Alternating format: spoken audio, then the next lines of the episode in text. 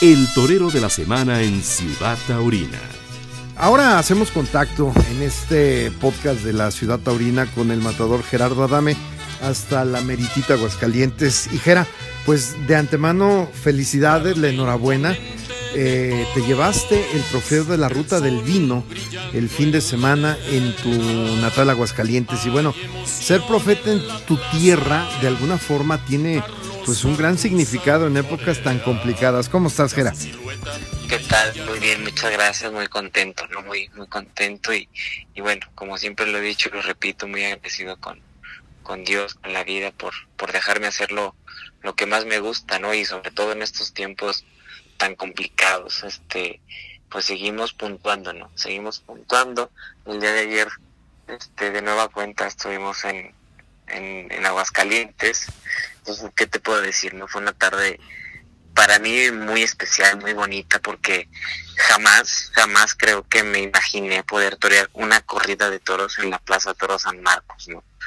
Este, y bueno, le añadimos a que el toro de Corlomé, que fue un gran toro, este, me dejó torearlo muy bien y bueno, quedar como triunfador, este, en esta plaza me, me recordó de mis temporadas de novillero, ¿no?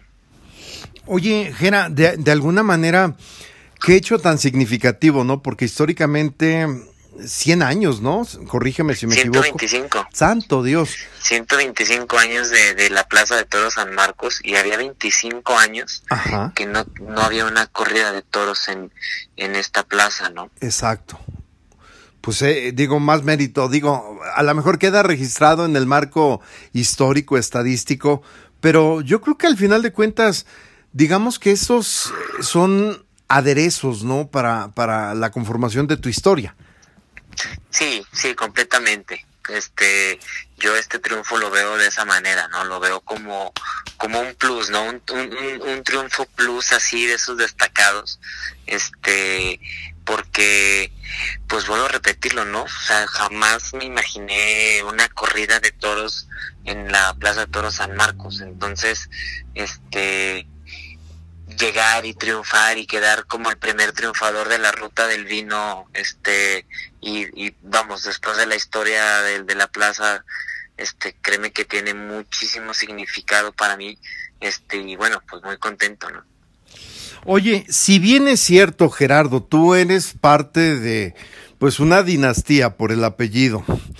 Alejandro, Luis David, José, Guadalupe, pues son tus primos hermanos pero siempre el apellido Adame y sobre todo cuando tres de esos eh, son hermanos y que bueno, más atrás venía este un tío, ¿no? Si no me equivoco. Pues sí, vaya, sí, vaya pues que tiene peso, ¿no?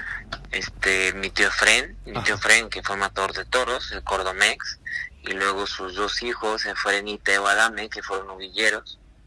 Este, de ahí viene José, este, luego sigue mi hermano, o sea, bueno, matador de toros José, mi hermano Jorge, este, luego yo, ahora David, y bueno, luego sigue Alejandro, ¿no? Que, que ahí sigue la, la camada, ¿no? Seguimos ahí con, con el apellido poniéndolo en alto. Oye, ¿y cómo, cómo es, cómo es la familia? ¿Hay Pues, rivalidad? O sea, o, o, es algo, es algo padre. No, súper bien, todos nos llevamos súper bien, no convivimos este a diario, pero nos vemos seguido, este nos llevamos súper bien, platicamos de toros, este o platicamos simplemente de, de todo, ¿no? De todo, este, con José, con David, con Alejandro, con todos nos llevamos bastante bien, honestamente sí, sí llevábamos muy, muy buena relación todos, este, y bueno, pues nos apoyamos, ¿no? Nos apoyamos ahí en lo que, en lo que se puede entre, entre todos. Aunque al final de cuentas a, a Gerardo, tu persona le ha tocado irse por la ruta complicada, ¿no? sí, hombre, sí, ha sido eh, un poquillo más duro, ¿no? Ha sido un poquito más complicadillo ahí. Agarré un tramito de libre. de, pero bien, ¿no? Pues bueno, yo creo que aquí lo, lo bueno es que, que se hagan las cosas por tu propio mérito, ¿no? Entonces, si este ha sido el camino que, que Dios me ha puesto, pues vamos a, a disfrutarlo, ¿no? Y bueno, a trabajar duro para, para que para labrar mi camino de lo mejor posible, ¿no? Oye, definitivamente aquella cornada penetrante de vientre, ¿cómo te dañó? Porque esa te desconfiguró el, el, ritmo que llevabas, ¿no? Sí, fíjate que esa, esa cornada en el 2011, pues fue luego, luego a los cinco meses de mi alternativa, cinco o seis meses, ¿no? Yo llevaba unas estadísticas buenas, llevaba en alrededor de 12, 13 corridas y ese año iba a acabar alrededor de 20, ¿no? Este, y e iba a empezar el año con otras 8 o 10 corridas aproximadamente. Y la verdad me cortó el ritmo, ¿no? Me cortó el ritmo de las ferias importantes, me cortó el ritmo de México, me cortó el ritmo pues prácticamente de todo, ¿no? Estuve cuatro meses inactivo, este, y sí, la verdad sí me, me, me frenó, me frenó.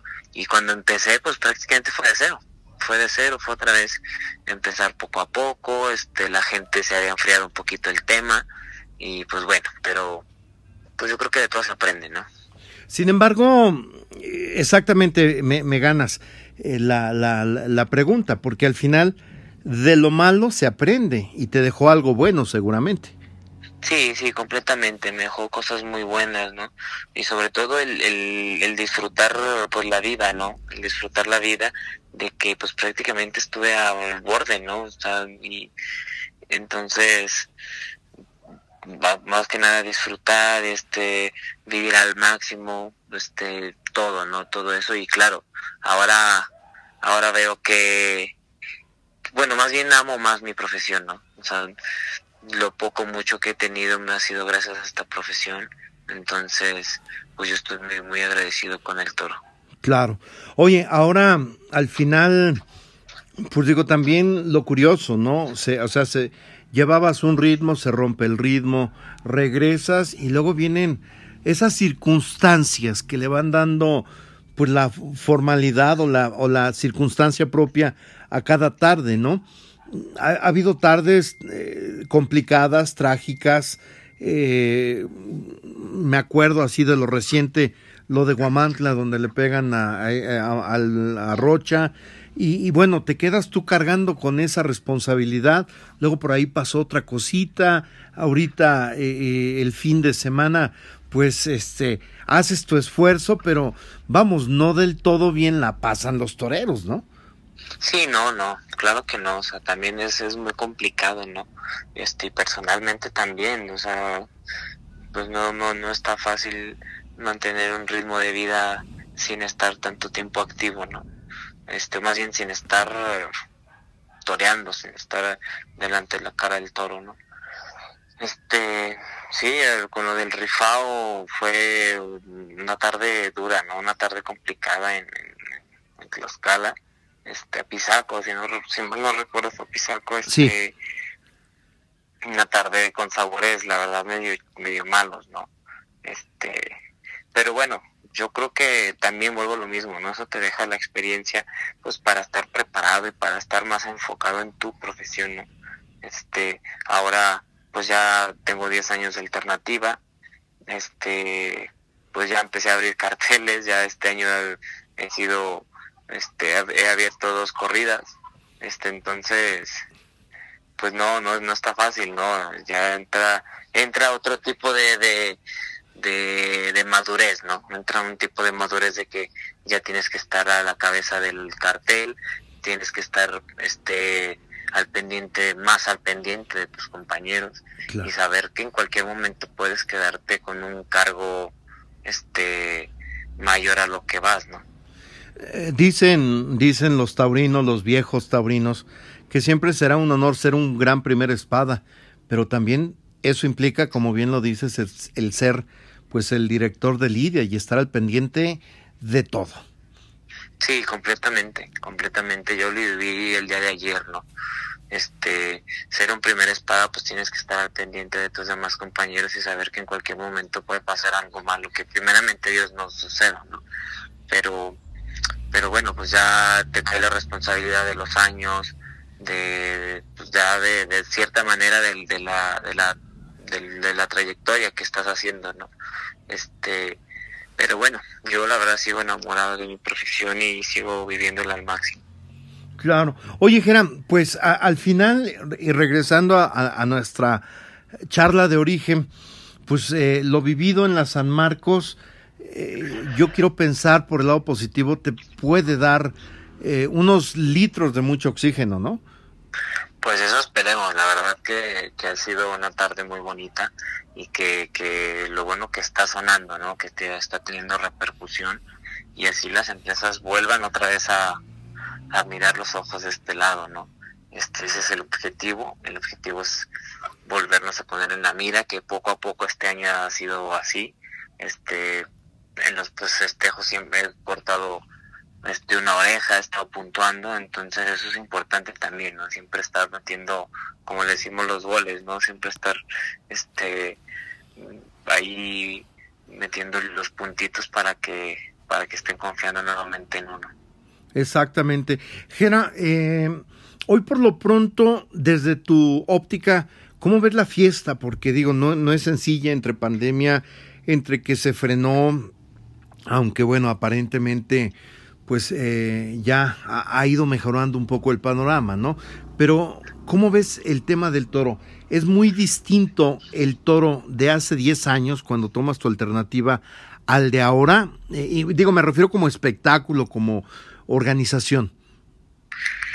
Pues, pues yo creo que algunos cambios debe, ha de tener, ¿no? Yo creo que es evolucionar. Yo creo que en esta vida todo es evolución. Entonces, si la misma vida o el mismo camino te va orillando a tener cambios, pues hay que hay que acoplarse, ¿no? Hay que este hay que estarse acoplando con y bueno, vamos, con con las con, con lo que va dentro de, del toreo, ¿no?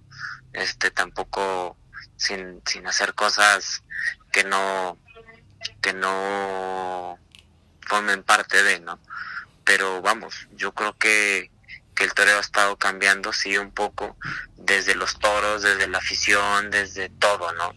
Este, no es lo mismo que hace 10 años, a mi punto de vista, pero bueno, pues hay que acoplarnos, ¿no? Hay que acoplarnos y hay que estar más al pendiente de todo. Exactamente. ¿Habría algo por delante, Gerardo? Pues no, no, ahora no, no hay nada por delante. Ahora no nos hay que esperar a ver si sale algún contratillo por ahí. ¿Te está apoderando alguien o llevas tú tu carrera? Sí, sí, me apoderaron los de Toro Yucatán. Ah, este, ah, sí, cierto, no recordaba, tienes toda la razón. Recuérdame el nombre de los apoderados. Es Beto Agar. Beto Agar, cierto, ya son como dos años, ¿no? Sí, ya, ya dos años. No, y qué bueno, pues de alguna manera, ojalá eh, ya con el panorama más tranquilo, pues se puedan abrir las puertas, ¿no? Es correcto, sí, ya con el panorama más claro, ojalá y se componga esto un poquito más todavía. Muy bien, pues Gerardo, yo te agradezco estos minutos que nos regalas. Sí, muy bien, muchas gracias. Hasta la próxima ciudad taurina.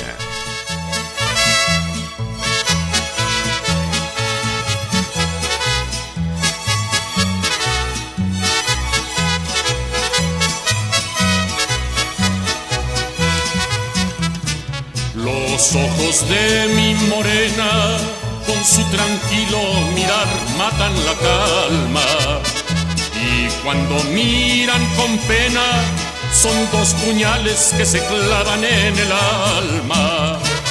Por ellos ven y suspiran